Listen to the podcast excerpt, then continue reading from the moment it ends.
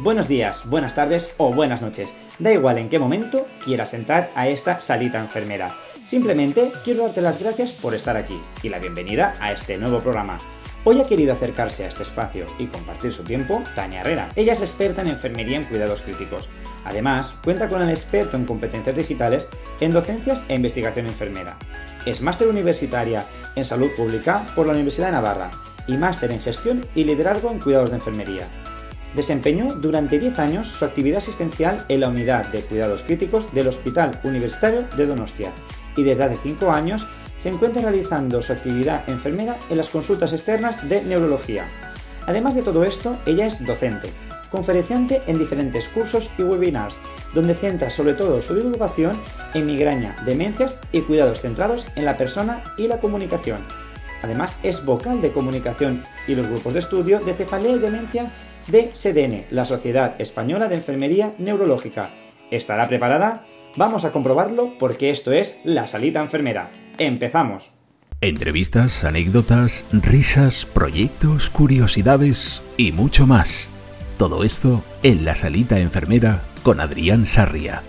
Un programa de la última enfermera. Hola Tania, ¿qué tal? ¿Cómo te encuentras? Hola Adrián, estupendamente. Encanta estar aquí contigo. Como has podido ver en la introducción, yo estoy incluso más nervioso ¿eh? que tú, que mira que ya suele ser al revés. Pero hoy me pillas más nerviosete, no sé por qué. Bueno, te impongo, te impongo, normal, normal. Claro, a ver quién no. Pues nada, eh, vamos a centrarnos y a conocerte un poquillo más. Porque claro, Tania, actualmente estás centrando tu labor profesional en una consulta de neuro. Cuéntanos, ¿cómo es el día a día de una enfermera en, este, en esta consulta? ¿Qué, ¿Qué tipo de perfil de pacientes y de personas ves y cómo es tu día a día exactamente? Bueno, Adrián, pues eso, como tú has comentado, yo trabajo en consultas externas eh, de neurología y bueno, la verdad es que a nivel estatal tenemos bastante variabilidad en lo que son estas consultas, pero bueno, yo te voy a un poquito a contar lo que hacemos nosotros en Donosti, en San Sebastián, y, la verdad es que tenemos eh, dividido un poquito nosotros en consultas generales de neurología, en las que vemos un poquito de toda la patología de neurología. La verdad es que hay mucha gente, la sociedad en general tampoco sabe muy bien qué es esa patología y todo lo que puede llegar a englobar la neurología, pero podemos ver desde pues eh, personas con migraña a eh, personas con diagnósticos de Parkinson, demencia y además dentro de las demencias, ¿no? que todo el mundo todavía está el Alzheimer, el Alzheimer es una demencia, la demencia senil, la, la, gente tiene un poco de lío, ¿no? Bueno, vemos todo tipo de demencias y el Alzheimer es una de las más o la más prevalente y vemos muchas, ¿no? Muchas personas con, con demencia, pero también vemos pues con problemas a la hora de andar, eh, con mareos, bueno, con diferentes patologías y eso hace que sea pues muy variable nuestra consulta, ¿no? Desde personas jóvenes, muy muy jóvenes de a partir de 14 años con epilepsia hasta personas muy mayores con, con problemas de Alzheimer, ¿no? Y luego sí que tenemos en el servicio pues consultas monográficas en las que tengo otras compañeras que se dedican específicamente a alguna de estas patologías que requieren unos cuidados más continuados y más específicos, como puede ser las consultas monográficas de, trastornos cognitivos, ¿no? que ven igual pues eh, demencias preseniles, Alzheimer en gente muy joven, que los hay, o eh, demencias frontotemporales que son muy complejas, o eh, las monográficas de trastornos del movimiento que llevan a, a ver pues personas con Parkinson o Parkinsonismos eh, o muy jóvenes o complejos o refractarios a medicación, ¿no? Esas, esas patologías cuando se complican mucho o, el seguimiento requiere de un seguimiento mucho más continuado, tienen consultas muy específicas eh, que tienen eh, enfermeras asociadas que están solamente para esa patología. Yo estoy en la general y veo un poco de todo, la verdad. Claro, y por ejemplo, yo me puedo hacer una idea, a lo mejor por eso está el de, formación profesional, ¿no? Pero la gente que nos está escuchando se preguntará, bueno, vale, pero yo me voy al neurólogo y el neurólogo es el que me hace la consulta. La enfermera, ¿qué me hace en esta consulta? ¿Qué, qué, qué valor me aporta a mi enfermedad? Bueno, pues la verdad es que por suerte podemos aportar mucho, porque y en muchas de, esas patologías, o en casi todas, la verdad, pero sí que, por ejemplo, nosotras nos enfocamos mucho a los bloques grandes, como pueden ser las demencias, el trastorno del movimiento, como puede ser el Parkinson, las migrañas o epilepsia, y si nos centramos en esos cuatro bloques, pues la enfermera está ahí primero lo que hacemos es estar en la primera consulta con el neurólogo para ver y comprobar un poquito el caso, para entenderlo bien y a raíz de ahí, entre los dos, entre el equipo interdisciplinar del neurólogo con la enfermera, hacemos un, como un objetivo, ¿no? ¿Cómo vamos a hacer el seguimiento de esa persona? Porque no todos los Alzheimer son iguales, ni todas las epilepsias son iguales, ¿no? Entonces, tenemos que ver un poquito y personalizar ese cuidado y ver qué necesidades tiene esa persona y también sus familiares, ¿no? O sus cuidadores. Y de ahí que, por ejemplo, en un Alzheimer de recién diagnóstico, si se le ha puesto ya medicación, lo que hacemos es darle un seguimiento con el neurólogo a larga data, pues a seis, ocho meses, para ver un poquito de evolución. Pero en esos seis, ocho meses, eh, primero en la misma consulta, la enfermera es la que le explica el tratamiento, le explica los cuidados, hacemos prevención de caídas porque suele ser eh, en gente pues con edad avanzada, con problemas a veces, muchas veces de inestabilidad. Entonces hacemos, aprovechamos para hacer una prevención de, caídas, hacemos, eh, hablamos de posibilidades de que pues como en la gente mayor y más con problemas de eh, que empiezan con deterioro cognitivo, cómo puede aparecer trastornos conductuales cuando hay alguna infección tipo urinaria y qué es lo que tienen que hacer. Vamos a adelantarnos a los posibles problemas que puedan aparecer, ¿no? Ser proactivos. Entonces intentamos empezar esa formación sin tampoco abrumar a la familia ni a los pacientes, decirles que estamos ahí, darles un contacto, intentar hacerles entender que somos persona de referencia y cómo pueden acudir a nosotros en todas las dudas que tengan. Les decimos también que vayan apuntando todas esas preguntas que tienen y nos los citamos según el caso, según la medicación, según cómo veamos el proceso. Intentamos citarnos pues al mes, a los dos meses, a los tres meses, de manera telefónica igual la primera si requiere un seguimiento más continuado y presencial a los tres meses, por ejemplo. Tenemos variabilidad, pero sí que hacemos un un seguimiento más continuado y hacemos una valoración más integral para ir igual detectando cosas que no se han podido detectar en la primera consulta o, en las siguientes consultas si son a larga data. Y además hacemos esa formación a los cuidadores eh, para irles ayudando en hacerse a estos nuevos procesos. Y lo mismo, por ejemplo, en un Parkinson. En un Parkinson, más a mi razón, que requiere pues más de esa educación, porque pueden ir apareciendo el Parkinson que mucha gente se cree que es esa enfermedad que tiembla la gente o que incluso también les confunden con posibles demencias, eh, es, hay una, una, variabilidad de síntomas que algunos tienen unos síntomas, otros tienen otros síntomas, de ahí que haya Parkinson que tiemblan, otros que no, y eso nos lleva a que también tengan otros síntomas como inestabilidades o que se queden pegados en el, en el suelo y les cueste arrancar, eh, tienen problemas de estreñimiento, disfagia, puede aparecer un montón de sintomatología que la enfermera puede ir detectando y puede ir enseñándoles cómo hacer frente a ellos y cómo poder hacer eh, esa calidad de vida sea la mejor posible lo que nosotros sobre todo decimos ¿no? y siempre promovemos o explicamos que las enfermeras no solamente administramos un tratamiento, hacemos un plan de cuidados estandarizado en el cual eh, y personalizado, en el cual nos adelantamos, como siempre ¿no? a, las tormentas y vamos haciendo, adaptando los cuidados que necesita cada persona y sobre todo formando a los cuidadores y a las propias personas para que sean conocedores de su enfermedad y puedan adaptarse y tengan una vida de una forma más autónoma que es algo que a veces eh, no, no, no, incluso no nos valoramos o no, lo interiorizamos todo lo que hacemos, pero nos cuesta incluso llegar a, la, a la gente y que lo conozca. Sí, exactamente, y incluso dentro de la propia profesión, ¿no? Vemos mm. como las nuevas jornadas de enfermeras, que también es normal, ¿no? Vienen con muchas ganas, se quieren comer el mundo y ven como lo que es instrumental, lo que es palpable y más medible, ¿no? Pues hemos puesto, yo qué sé, no sé qué medicación, hemos hecho tres RCPs en este, en este mes, ¿no? Em, eso es salvar las vidas, ¿no? Eso es lo que nos venden las películas de que son súper enfermeras, ¿no? Y eso está muy bien y yo he trabajado nueve años en, nueve, diez años en, la UBI y, bueno, entiéndeme, lo he disfrutado mucho como enfermera, se pasaba muy malos ratos, pero a mí siempre me ha gustado y me fascina mucho mi, profesión. Pero de igual manera, eh, también la estoy disfrutando muchísimo ahora y no hacemos tantas canalizaciones de vías eh, eh, centrales ni, ni ecoguiadas, ¿no? Que parece tan, mm, vamos, que somos como una profesión que hacemos cosas muy complejas, ¿no? Es que eh, una educación a un paciente, un seguimiento continuado, adelantarte a posibles problemas, estar cerca de ese paciente, tener eh, eh, las respuestas que necesitan, ¿no? Dar respuestas a esas necesidades, eso también es muy complejo, aunque no se acoge una vía central. Y eso es una labor esencial y que además es muy, muy agradecida cuando realmente lo haces bien, ¿no? O sea, yo ayer mismo y hoy también, ¿no? pues ha estado un, un paciente, bueno, una paciente con Alzheimer que estaba con su familia, eh, que luego pasan a mi consulta, ¿no? Y les terminas de dar esa educación, de explicar.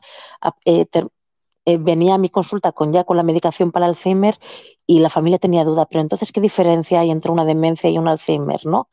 Y pues hay que explicarles, porque es que están muy perdidos, porque la gente pues igual que te comentaba con el Parkinson, ¿no? Pues eh, oye y sabe lo que es la palabra, pero realmente en contenido no, ¿no? Y mucho menos en cuál va a ser, ¿no? El futuro, qué les depara, cómo se y van con muchos miedos, ¿no? Porque al final su vida pues puede cambiar, ¿no? Y va a cambiar y, y se tienen que adaptar a todo eso, ¿no? Entonces, el que tengas tú un poco más de tiempo para explicarles, el que les expliques de otra forma, el que esa cercanía y, y que les des respuestas y vayas explicándoles cómo hacer frente a esas eh, dificultades que pueden ir surgiendo, les da tranquilidad. Y si encima les haces, les explicas bien la medicación, les dices dentro de un mes te llamo y veo cómo vas con la medicación, les llamas, tienen algunas dudas, apúntatelas y las resolvemos dentro de un mes. Les, llamas, eh, controlas la medicación. Si no la ha tolerado, les da respuestas. ¿Qué podemos hacer? Baja un poquito y hacemos el incremento de manera más eh, prolongada, más lenta. Bueno, todas esas cosas las hace la enfermera y, y ellos lo agradecen mucho. Ese acompañamiento tan necesario que, que nos da ese valor añadido a las enfermeras. Eso claro, eh, si no fuera poco, solamente escuchándote es que motivas bastante, la, claro, solamente por la, implicación en la consulta y, darle ese, ese, este, ¿no? ese, ese, enfoque tan necesario, que muchas veces piensan que simplemente decimos siguiente, siguiente y ya está. Y no, es decir, hacemos eh, mucho más y ese, y ese acompañamiento. Claro, supongo que eso a lo mejor cuéntanos un poco cómo te surgió esa parte también de ser eh, cooperante en Médicos Mundi en Ecuador y también en Cruz Roja en el paso del estrés, porque se nota esa devoción y esa, y esa parte tuya, pero transmítenos, ¿no? Transmite cómo, cómo fue esa experiencia y cómo te llamó a hacer, eh, eh, cómo se te despertó estas ganas de ser cooperante. Pues sí, la verdad es que a mí, bueno, siempre me ha gustado el estar cerca de la gente, me ha gustado mucho siempre la gente, eh, aprender de la gente, ¿no? Porque yo, de todas estas experiencias, siempre digo que, que casi he aprendido yo mucho más y me aporta mucho más que lo que yo haya podido aportar a los demás. Y, la verdad es que siempre, ¿no? Estaba eh, hoy recordando, ¿no? Eh, que cuando estaba en, secundaria ya iba a un centro de mayores a, acompañarles y a jugar con ellos, ¿no? Eh, que a veces se me olvida, luego, pero ya ahí entonces ya empecé a hacer mis pinitos. Y estando en la universidad, pues nos dieron opción a, a, pues, a ponernos como voluntarias, a ver quién queríamos ir, a hacer un periodo de, voluntariado. Teníamos 19 añitos y, nada, ya la verdad es que no me lo pensé. Le dije a mi madre, me, si me cogen, me voy para Ecuador. Y, y, mi madre, bueno, entró como en medio shock, pero ya sabía que, bueno, pues eh, conmigo tenía poco que hacer y al final que eh, al final siempre terminaba cediendo y que bueno, pues que y así fue y la verdad es que bueno, pues por, por, por currículum, pues por cómo me había ido la vida y las notas que tenía, eh, me escogieron y tuve la suerte de poder ir junto a una compañera de clase a, Ecuador durante dos meses. Y bueno, fue, la verdad es que fue una experiencia increíble. Estuvimos, la verdad es que muy metidas en la selva y hacíamos, bueno, veíamos un poquito la situación de salud que tenían las indígenas y, y mira, pues ahí también hice mucha labor de educación, de prevención de cómo pues eh, sobre el cáncer de, de cervix, de, de, muchas cosas, ¿no? Y veíamos eh, cómo eh, pues todo lo que son las petrolíferas, todos los oleoductos, hacían un impacto muy severo ¿no? en la salud de, la gente indígena y luego hicimos lo que es un proyecto de investigación, incluso lo tuvimos que presentar a las autoridades allí, así es que bueno, ahí ya empecé a, a hacer mis pinitos. Y también colaboré, como tú has dicho, en el Paso del Estrecho con la Curroja y, la verdad es que también aprendí muchísimo y disfruté muchísimo. Si yo al final, ya te digo que al final aprendo más de la gente que me aporta, de las experiencias, de toda esa gente que vive pues, situaciones que les llevan a, a, a tener una experiencia detrás ¿no? que tiene mucho que aportar.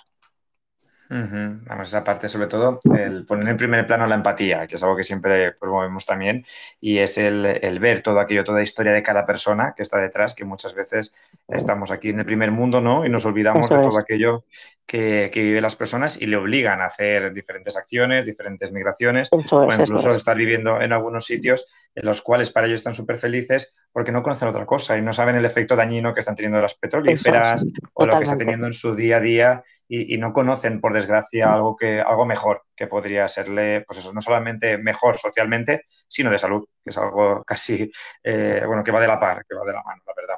Sí, sí, o sea, a mí, eh, yo, o sea, yo siempre recuerdo y siempre digo, ¿no? Que allí cuando estuve perdida en una aldea que casi ni llegamos, que te lo digo en serio, que yo esto siempre lo cuento como medio en monólogo y la gente se ríe, ¿no? Porque a a, cuando ya algo ha pasado y con tiempo, pues ya te ríes, ¿no? Pero hubo una aldea que tuvimos que entrar muy, muy, muy, muy adentro en la selva, que casi no lo contábamos porque estábamos muy perdidos, estábamos deshidratados, tuvimos que beber agua de río, bueno, sin saber ahí de lo que estábamos bebiendo, bueno, o sea, casi no llego, casi no lo contamos y al final llegamos a la aldea, era una aldea muy perdida que no tenían apenas nada, lo que cazaban, algo de arroz que cultivaban y, y eso poco que tenían lo compartieron con nosotros que llegamos bastante exhaustos y nos cuidaron como a uno más, ¿sabes? Y, la verdad es que ver eso luego te choca, ¿no? Con a veces con lo que ves aquí y el egoísmo que muchas veces tenemos en estas sociedades occidentales, que, bueno, que, que da pena, la verdad. Claro. Y un poco, mira, voy a cogerte un poco en relación, eh, no tenía pensado, pero conforme voy hablando, siempre la primera parte de la entrevista me va surgiendo conforme hablamos, ¿no? Entonces, tienes un máster en gestión y liderazgo en cuidados de enfermería. Claro, eh, ¿tú cómo ves, y puedes mojarte si quieres, eh, cómo estamos ahora mismo en el liderazgo enfermero en las instituciones e incluso voy a, lanzarte aún más la, la lanza, a ver si tú quieres, en las redes sociales y en, ah, a veces incluso ¿no? en la difusión que hacemos o, la imagen que estamos dando, incluso a los propios compañeros, ¿eh? que a veces, me voy a atrever incluso yo a lanzarte la puñeta y tú me contestas si o no, incluso a veces podemos ver como un poco de vende humos incluso por ahí, mostrando algunas cosas que luego no pueden ser al 100% tan reales, pero parece que, que, se vende este, esta imagen. Y eso también influye mucho en el liderazgo y en la manera de gestionar nuestro día a día. Sí, yo creo que eh, es, compleja, ¿eh? La, la super pregunta que me has hecho. ciencia. Si me pones nervioso, yo intento ponerte a ti. Esto va así. Mira, yo te cuento, yo hice el máster de, liderazgo y gestión porque, bueno, creo que realmente las cosas se pueden hacer mejor, que a mí no me vale el criticar sin hacer. Eh, hay mucha, mucha, mucha gente, muchas compañeras que critican el cómo estamos y es verdad que todo es muy mejorable y lo sabemos todos, pero eh, no podemos estar eh, simplemente criticando sin hacer. Creo que eso es una faceta que la tenemos muy arraigada. La crítica hacia la supervisora, la, la dirección en general, ¿no? Pero luego tampoco hacemos nada, ¿no? Luego cuando o incluso hay muchas compañeras que se les ofrece puestos de gestión y también lo rechazan como, no, es que es un marrón, ¿no? Y es que es verdad.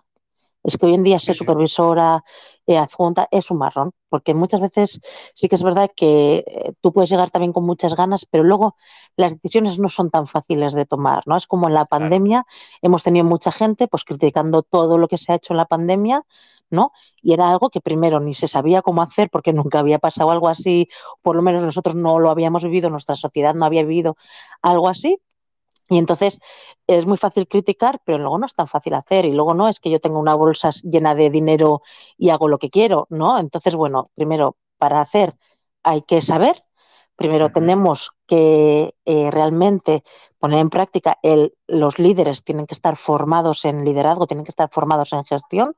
Hemos, venimos de una tendencia de que a las, las supervisoras, en las adjuntas, pues muchas veces poníamos a puestos a, de confianza de, y no porque tuvieran cierta formación o ciertas competencias, tenemos que salir de eso y que realmente la gente de gestión presente proyectos y, tenga eh, competencias y, formación para poder hacerlo bien, ¿no? Y, las redes sociales, pues bueno, creo que es algo necesario, tenemos que utilizarlas para acercarnos a la sociedad, para acercarnos entre compañeras, eh, para ver lo que se hace y coger lo bueno de cada uno, pero sí que es verdad que son peligrosas y a veces nos llevan a, incluso a veces también a cualquiera de nosotros nos puede pasar, ¿no? Nos venimos como arriba y una cosa nos lleva a la otra y al final nosotros mismos nos terminamos creyendo un papel que a veces se nos va un poquito de las manos. Y sí que es verdad que yo, personalmente yo, no estoy muy de acuerdo con las, bueno, con los perfiles que saben de todo. Creo que hay que focalizar mucho en lo que compartimos, estar muy seguros en lo que compartimos y porque si no nos puede llevar a que también podamos crear desconfianza no solamente en la sociedad, sino también en los propios compañeros a la hora de cuidar con este que este parece que sabe de todo y realmente a ver quién es, ¿no?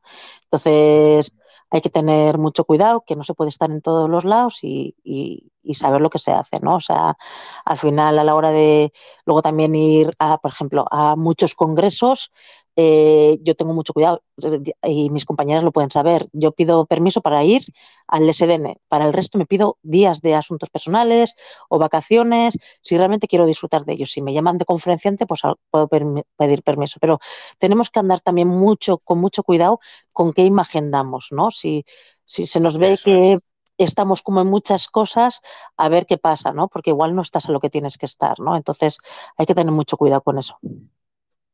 Muy bien, pues me has contestado como yo esperaba, ¿eh? así que espero que la, gente que nos está oyendo seguro que también lo, ha acertado muy bien. Y mira, es que nos queda muy poco tiempo, pero vamos a hacer, quiero mencionar un poco a SEDENE, ¿no? La Sociedad Española de Enfermería y Neurología, porque eres vocal de comunicación y también perteneces a los grupos de estudio de cefalea y demencia. Otro día sí que quiero que vuelvas y hablaremos un poco más, pero sobre todo quería hacer la pincelada de las iniciativas tan chulas que estés haciendo como eh, cómics educativos, etcétera, etcétera. Entonces, sí, nada, dos o tres minutillos que me digas que, en, qué, en qué línea estáis sobre todo SDN y sobre todo lo, presente que estáis últimamente. Sí, eh, la verdad es que yo creo que SDN lo está haciendo muy bien, estamos eh, avanzando mucho de cara a acercarnos a las compañeras, crear ¿no? esa sensación de pertenencia a una sociedad y, y al final eh, lo que queremos al final es, es, también innovar, ¿no? Innovar en, a la hora de llegar. Eh, lo que sabemos y tenemos claro es que ya las charlas, los cursos largos, todo esto no llega ni a las propias compañeras ni a los pacientes, ¿no? También queremos como sociedad estar cerca de los pacientes y referentes que sepan lo que hacen las enfermeras neurológicas, que hay muchas enfermeras neurológicas a nivel estatal, que luego hablaremos de lo que le vamos a pedir a Flores, pero por aquí va también un poco, eh, pero que ¿Cómo podemos llegar? Pues haciendo cosas eh, innovando, ¿no? Pues hicimos el Migracomic, que era algo que podía llegar muy fácil a los adolescentes, donde empieza esa migraña muchas veces, ¿no? Y era una forma de llegar a ellos. O el Migra Conectados, que por ejemplo eh, es un foro donde compartimos neurólogos, enfermeras, otro tipo de compañeras y de otras profesiones, pero sobre todo también con pacientes, ¿no? Tenemos que abogar a, a hacerlos partícipes porque ellos están o deben de estar en el centro de la atención, que se nos llena la boca muchas veces con eso y no el paciente o la persona en el centro de la atención, pero luego no contamos con ellos a la hora de hacer iniciativas, no contamos con ellos a la hora de hacer foros, no les escuchamos, ¿no?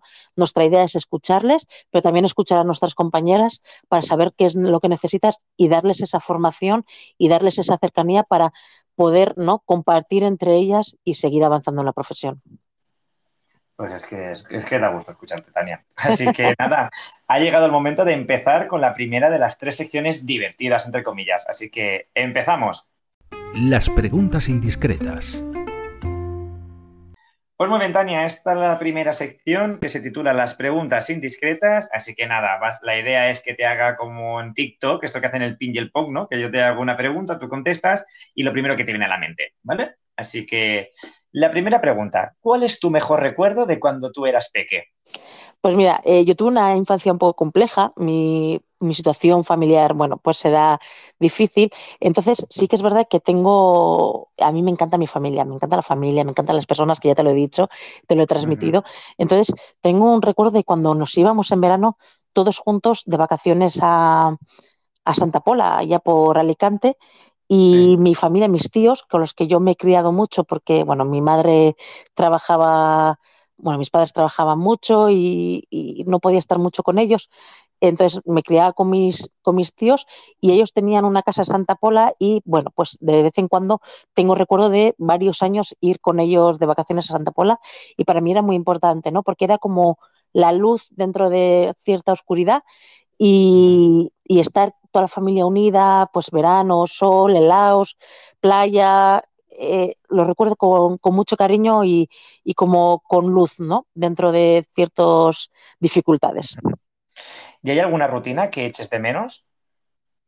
Eh, pues mira, íbamos luego, aparte de esto, hacíamos siempre todo, bueno, no todos los domingos, pero muchos domingos en verano, hacíamos toda la familia, nos íbamos aquí a, a, un pueblo costero cercano que tenía una zona donde la gente iba como a, a pasar el día, ¿no? O sea, con sus mesas, ¿no? A, como picnic, ¿no? Toda la familia y luego nos íbamos a la playa y lo recuerdo como un, un muy buen, una muy buena rutina porque íbamos casi todos los fines, ¿no? Bastantes fines a, a pasar allí toda la familia junta y, y, la verdad es que ahora con cómo nos van las vidas, yo intento juntar a la familia cada vez que puedo, pero, pero es difícil, ¿no? Y echo de menos esa rutina, la verdad. ¿Y qué le preguntarías a tu yo de dentro de 10 años? eh, eh, ¿Qué le preguntaría? Pues a ver si hemos hemos aprendido de todos los errores que hemos cometido como, como profesión, ¿no? Que yo creo que como, pues, como compañeras, gestión, eh, en la pandemia, ¿no? Pues se cometen errores, de esos aprende, pero sobre todo yo le preguntaría a ver si hemos aprendido, no a ver si hemos dejado de cometerlos, sino mm. que yo creo que los errores hay que cometerlos, pero hay que aprender de ellos. Y a mí lo que me interesa es si se ha aprendido de ellos. Muy bien. Y si comer o beber lo que quisieras no tuviese ninguna consecuencia, ¿qué comerías o beberías más a menudo? Mira, yo eh, a consecuencia de, de, todo diría a ver si no tendría consecuencia económica y si fuera así, yo te diría que, que, me comería todas las veces que pudiese un lenguado a la menier. O sea, es Ay, mi plato preferido. Bueno. O sea, porque mira Dios. que es, no es, es medio saludable, ¿sabes? Pero, joder, madre sí. mía, no puedo permitirme yo comer un lenguado de eso, ¿sabes? De grandes, buenos, o sería feliz con eso. Sí, sí, económicamente está muy inaccesible, pero bueno, como no hay ninguna consecuencia económica, no lo podríamos comer a menudo. Imagínate, sería feliz. ¿Tienes alguna palabra o refrán favorito? Mira, pues sí. Bueno, mi madre te diría, y porque sí que es verdad que hemos tenido ciertas complicaciones en la familia, ¿no? Y a veces a mí siempre me ha gustado estar muy cerca de, de la familia, ayudarles y, y, ser positiva, ¿no? Yo siempre he mantenido para ciertas dificultades que hemos pasado una actitud muy positiva y siempre le decía a mi madre, le digo, que, y a mi marido también, ¿no? Y a todos les digo lo mismo. Le digo, al final, si un problema tiene solución, ¿para qué te preocupas? Y si no la tiene, ¿para qué te preocupas? Claro. Vamos allá, vamos para adelante, que es lo importante. Muy bien. ¿Y eres de zuecos o de deportivas? Pues mira, en mis nueve, diez años de intensivos, siempre con zuecos, la verdad, siempre he ido con zuecos, traje entero zuecos, pero a partir de estar en consultas, que a veces pateo para arriba, para abajo, para un lado, para el otro, y vamos más, un poquito más, pues con la casaca de arriba, pero suelo ir con vaqueros, la verdad, y, y voy siempre con, con, zapatillas, playeras a todos los lados. ¿Y boli de cuatro colores o rotulador? Boli de cuatro colores. Confiesa, ¿tienes esparadrapo en el coche o en casa? Espadadrapo en todos los lados, en el baño, en la cocina, en todos los lados, y todo se soluciona tipo MacGyver, con espadadrapo. ¿Una película? Pues mira, eh, me encanta la de The Greatest Showman, que ah. The Greatest Showman, que sí. creo que da un mensaje muy bueno. Aquí da muy igual chulo. lo diferente que seas, lo como seas, que cada uno somos especiales. Y somos exactos, somos únicos y súper grandiosos, como lo dicen. ¿Una canción? This is me, The Greatest Showman. no cabía duda. ¿Y un olor? Pues, eh, pues, te diría que a vainilla, porque me encanta la vainilla en todos sus aspectos, en olor y en, y en sabor. Qué bien. ¿Y eres de dulce o de salado? De salado. Mi madre era pastelera, hacía unos dulces estupendos y en su momento yo creo que llegué a saciarme, que ahora solo me o sea, sobre todo es, salado. El techo terapéutico, pues el techo de, de dulce lo conseguiste ya. Eso lo conseguí. Ahora ya sobre todo salado. Tortilla de patatas con o sin cebolla. Pues con cebolla, porque si no me creo que mi marido se me divorcia. Así es que con cebolla siempre. ¿Pizza con piña o es una aberración? Aberración total, nunca piña, never. ¿Eres de perros o de gatos? De perros siempre, de gatos me gustan, pero para los demás. En mi casa, mi perra Luna, la reina de casa. ¿Y eres más de mar o de montaña? Pues de las dos. No me puedo, tengo la suerte y el privilegio de vivir en San Sebastián, que tenemos mar y montaña. no me puedo decidir, de las dos. Claro, y qué, y qué playa y qué montaña. Eso es, eso es. ¿Eres de cine con palomitas o sin ellas? Vamos, absolutamente con palomitas. Voy al cine por las palomitas y luego ya sí eso la película. Entonces, me, contestas, pero Guillermo lanzó una pregunta en, en Instagram, entonces él pregunta, ¿Eres de antes o durante la película? De o sea, empiezo, vamos, me cojo la más grande palomitas. O sea, empiezo ya, vamos, en los primeros anuncios ya con las palomitas. ¿Y en tu trabajo o amistades, puedes contar alguna anécdota que recuerdes siempre y te haga reír?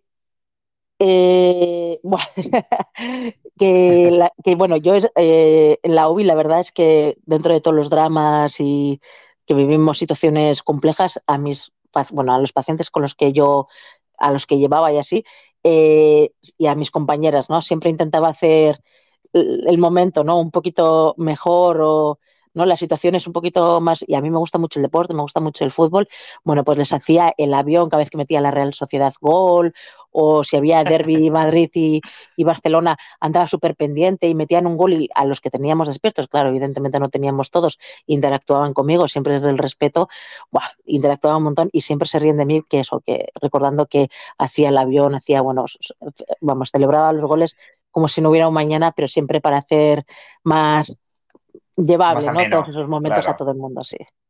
Sí, sí. Y seguro que has coincidido con alguien que has hecho muy buenas migas. ¿Quieres agradecérselo? Bueno, pues la verdad es que eh, tengo muchas personas a las que agradecer mucho, pero eh, tengo una compañera que ya en su momento vino a mi boda y le di el ramo de flores, que de, o sea, el ramo de, novia, sí. y porque para mí es mi, o sea, soy la enfermera que soy gracias a ella, que durante mis ocho primeros años de enfermera coincidí mucho, al principio sobre todo los primeros años, en los cuatro primeros años coincidí mucho en cartelera con ella y, bueno, yo creo que cuando empiezas a tener una persona referente que cuida de ti, que te enseña, que te enseña valores y es ejemplo para ti, creo que es esencial y, de aquí le mando pues todo mi cariño. Pues muy bien. Un cariño también por nuestra parte. ¿Y una rutina que actualmente hagas o te gustaría hacer? Eh, pues mira, eh, la verdad es que, eh, bueno, yo tengo, o sea, estoy casada y tengo un niño de siete años que nos absorbe la vida entera, como bien puedes saber que los niños te absorben, pero sí que nos gusta mantener, eh, mi marido trabaja una semana de mañanas, una semana de tardes, y sí que la semana que está de mañanas, que sale prontito, o sea, a las dos y yo también a las tres, pues ese día nos gusta comer fuera el viernes, esa semana, el viernes para mantener nuestro pequeño momento, ¿sabes? Eh, nuestro espacio. eso es, nuestro espacio para, para, oye, para seguir estando fuertes como pareja también, que es muy importante. Totalmente, es muy necesario, ¿eh? que muchas veces se olvida eso y es necesario tener, cuidar esa plantita, ¿no? Que es la relación amistosa de pareja, de hijo-padre, madre, lo que sea. Así que, ¿y hay algo que te dé mucho coraje, rabia o nerviosismo? Eh, pues la verdad es que es difícil eh, a mí sacarme de, mis casillas, ¿eh? pero sí que la, mentira, cuando eh, exageras o sabes que alguien no es eh, real contigo, ¿no? No, no es sincero contigo, eso, eso no lo llevo demasiado bien, la verdad. Y con razón, ¿eh? Todo hay que decirlo. pues, ¿qué te parece si continuamos con la siguiente sección? Fenomenal, vamos allá. Cuéntame un cuento Pues muy bien, esta es la segunda sección que se titula Cuéntame un cuento. Como ya mucha gente conoce, esta sección es muy curiosa, puesto que está basada en el juego de mesa Story Cubes, pero con una modificación. Vamos a utilizar las cartas de personaje, utensilios, situaciones y tareas del juego de mesa La Última Enfermera. Previamente a esta entrevista, eh, Tania ha seleccionado un total de ocho cartas de forma aleatoria que no había conocido hasta nada, hasta minutos previos, ¿verdad, Tania? Sí, sí. Entonces, su labor va a ser inventarse una historia dando rienda suelta a su imaginación e intentando que sea original, puesto que en los siguientes episodios, pues las personas que vayan viniendo podrán continuar con nuestra historia con otros elementos aleatorios. La idea es que al final de la temporada tenga yo la labor de, de, unir todas estas historias y conozcamos qué ha pasado por toda esta salita enfermera. Así que os cuento qué cartas le han tocado a Tania le ha tocado que conste que sí que forma aleatoria porque le han salido muy beneficiosas, así que no te podrás quejar. Le ha tocado la desorientación máxima, la pandemia, el cuidador, una persona cuidadora, el epidemiólogo celebrity, así que lo tiene a huevo, hablando mal y rápido por la pandemia, una intramuscular, una vacunación una solución hidroalcohólica y el esparadrapo mágico. Así que vamos, tienes ocho elementos que te puedo, te dejo que dejes dos, pero aún así, yo creo que lo puedas utilizar las ocho perfectamente. Así que nada, Tania, cuéntame un cuento. Bueno, pues eh, os cuento que ayer ingresaron a mi abuela por una fractura de cadera y fui a pasar eh, la noche con ella con la mala suerte, bueno, pues que la persona que estaba ingresada en la habitación junto a ella, pues estaba con una desorientación máxima que su cuidadora nos decía que eh, bueno, que a raíz de la pandemia, pues su demencia había acrecentado eh, sobremanera, había empeorado y bueno, estaba por diferentes complicaciones eh, ingresada en el hospital. La verdad es que últimamente tiene un montón de problemas respiratorios y pues entre las malas lenguas y demás, la cuidadora no está todo el rato diciéndome que cree que esos problemas respiratorios son debido a la vacunación que se ha hecho por el COVID. Porque no se creen aquello que decía ese epidemiólogo experto en la pandemia, que las vacunas serán seguras, la verdad. Y la mujer venga a estar desorientada. Y la cuidadora no hacía otra cosa que hablarme, pero no estaba atenta a su, a su familiar que estaba muy desorientada. Y para cuando nos dimos cuenta, la mujer se estaba duchando con el hidrogel ahí desnuda en mitad de la habitación y mi abuela diciéndome, por favor, ¿qué está pasando?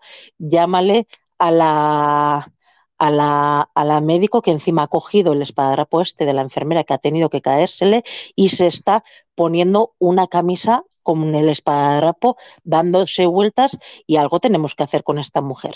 Bueno, la verdad es que para cuando llamamos a la enfermera enseguida vinieron y le pusieron una intramuscular de alguna medicación que le dejó más tranquila y pudo dormir el resto de la noche. Pero ya le dije a la cuidadora que por favor estuviera más pendiente de lo que hacía su familiar. Bueno, Tania, eso es que lo has hecho perfectísimamente. De hecho, ha habido un momento que yo es que me lo estoy imaginando, porque claro, como podréis ver en la, en la foto que habéis visto en redes sociales, la desorientación máxima la evidenciamos un poco en el tono un poco más de humor, pero no es poca broma, ¿no? Pero porque es muy común que las personas se pongan encima de la cama. Entonces, la verdad es que, es que es el problema que tiene el riesgo de la posible caída. Pero es cierto que me está imaginando a la pobre mujer encima con el esparadrapo, con el hidrogel, y la verdad es que lo has hecho muy bien, muy bien, Tania. Bueno, aprovecho para también eh, que esto eh, lo hemos hecho en modo jocoso, en modo cuento, pero hay que aprovechar que la verdad es mm. que las personas con demencia y yo viniendo con neurología hay que intentar que ingresen lo mínimo posible porque esto es, el síndrome confusional es muy habitual y los ingresos la verdad es que les vienen fatal y, y suele ser un drama. Así es que... Es muy común esta desorientación y en cambio también es muy necesario ese acompañamiento porque ayuda mucho a que la persona eh, facilite. No, no, todo es la medicación, la medicación ayuda a tranquilizar, evidentemente, pero, unas personas conocidas, aunque parezca que ya no nos conocen, es cierto que este resquizo siempre llega una voz conocida, un olor conocido, todo esto les ayuda a centrarse en el aquí y en el ahora, que es muy necesario. Eso es. Así que, pues nada, vamos a por la tercera sección. Dale, dale. Florence, deseo que pues muy bien, esta es la última sección y no por menos, no menos importante, es la sección 3 titulada Florence Deseo qué. Tania tiene el privilegio y la suerte de poder pedirle a nuestra diosa Florence Nightingale como si fuese la genia de la lámpara, ¿no? Puedes pedirle hasta tres deseos, que puede ser lo ambiciosa que tú quieras. Así que nada, Tania, ¿qué le deseas a Florence?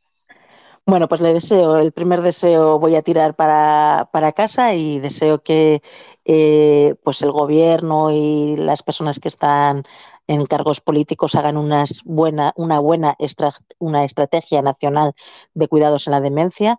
Es una patología cada vez más prevalente eh, que, a la que no podemos obviar. Tenemos que hacer unos buenos cuidados, eh, tenemos que dar una buena salida y eh, tener en cuenta siempre a los pacientes, a los cuidadores, y esos cuidadores tienen que estar en esa estrategia de cuidados y, como no, sí o sí, las enfermeras también. Muy bien, perfecto. Segundo, deseo. Segundo, eh, pues me gustaría que Flores me hiciese caso y que no hubiera tanta variabilidad a la hora de recursos entre donde vives, entre haber nacido en Jaén, en Barcelona, en Madrid o en el País Vasco, que todas las personas con una demencia, todas las personas con un Parkinson o cualquier patología tuvieran eh, la misma accesibilidad, aunque se nos llene la boca diciendo que la sanidad en España es universal, equitativa y todo, pues sabemos que no es verdad, no son las mismas listas de espera en una punta de España o en otra y eso no puede ser. Al final todos somos del mismo país y todos tenemos que tener los mismos derechos. Muy bien, muy bien, muy bien. ¿Y el tercer y último, y último deseo? Bueno, pues que realmente, y eso creo que lo han comentado alguna compañera ya antes, y creo que es lo que tenemos que luchar en que la enfermera se nos reconozca como lo que somos. No pedimos que se nos reconozca como algo más, no somos heroínas, pero tenemos que dejar de lado la vocación y que se realmente eh, se vea que somos eh, personas eh, profesionales con acceso a doctorado, que muchas de nosotras tienen ya doctorado, pero muchísimas tienen ya nivel máster. tenemos ya unas muchísimas compañeras haciendo investigación, somos unas profesionales con mucha ciencia y mucho que aportar y solo deseo que de aquí a no mucho se nos reconozca como realmente lo que somos. Pues Tania, me encantan tus tres deseos y espero que también esto sirva para que las personas que nos están escuchando en casa, ¿no? También sean conocedoras de la situación real que tenemos en, nuestro país, ¿no? En nuestra, nuestra sociedad. Y sobre todo, eh, no quiero acabar esta sección sin decir que es algo que siempre nosotros tenemos muy claro y, se ha comentado en muchos estudios, ¿no? Que tu código postal determina tu salud, pero no solamente tu salud por la contaminación, por los hábitos saludables, etcétera, etcétera, sino por el acceso a recursos. Entonces, como bien también ha comentado, es muy, eh, incluso se, podría estar rascando aquellos principios de la bioética, ¿no? De que, de que no tengamos el acceso a los mismos recursos por cambiando incluso de una ciudad a otra, eh, siendo de la misma comunidad autónoma, ¿eh? Incluso imagínate si encima cambiamos de comunidades autónomas. Entonces, espero que, estos deseos no solamente eh, los cumpla Florence, sino que poco a poco empiecen a, calar en esta. Bueno, que Florence haga que caiga esa semillita en la mente de las personas que nos gobiernan y, que, y de las personas que formamos parte del cambio, ¿no? Que también estamos aquí todas implicadas. A ver si es verdad, sí, sí. Pues nada, hasta aquí eh, la entrevista de hoy, es decir, este programa de la, de la salita enfermera. Muchas gracias, Tania, por haber decidido entrar a esta salita enfermera. A ti, Adrián, por esta iniciativa que me parece fenomenal y la verdad es que ha sido un gustazo participar. Pues nada, hasta aquí este episodio de hoy. Quiero dar las gracias a Salva Rosas por su voz en off y gracias a ti por estar compartiendo tu tiempo escuchando este programa.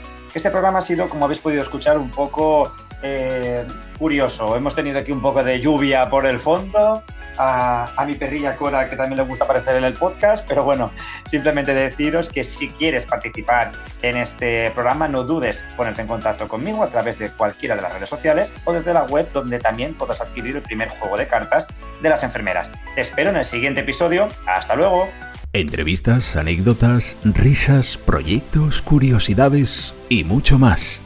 Todo esto en la salita enfermera con Adrián Sarria un programa de la última enfermera.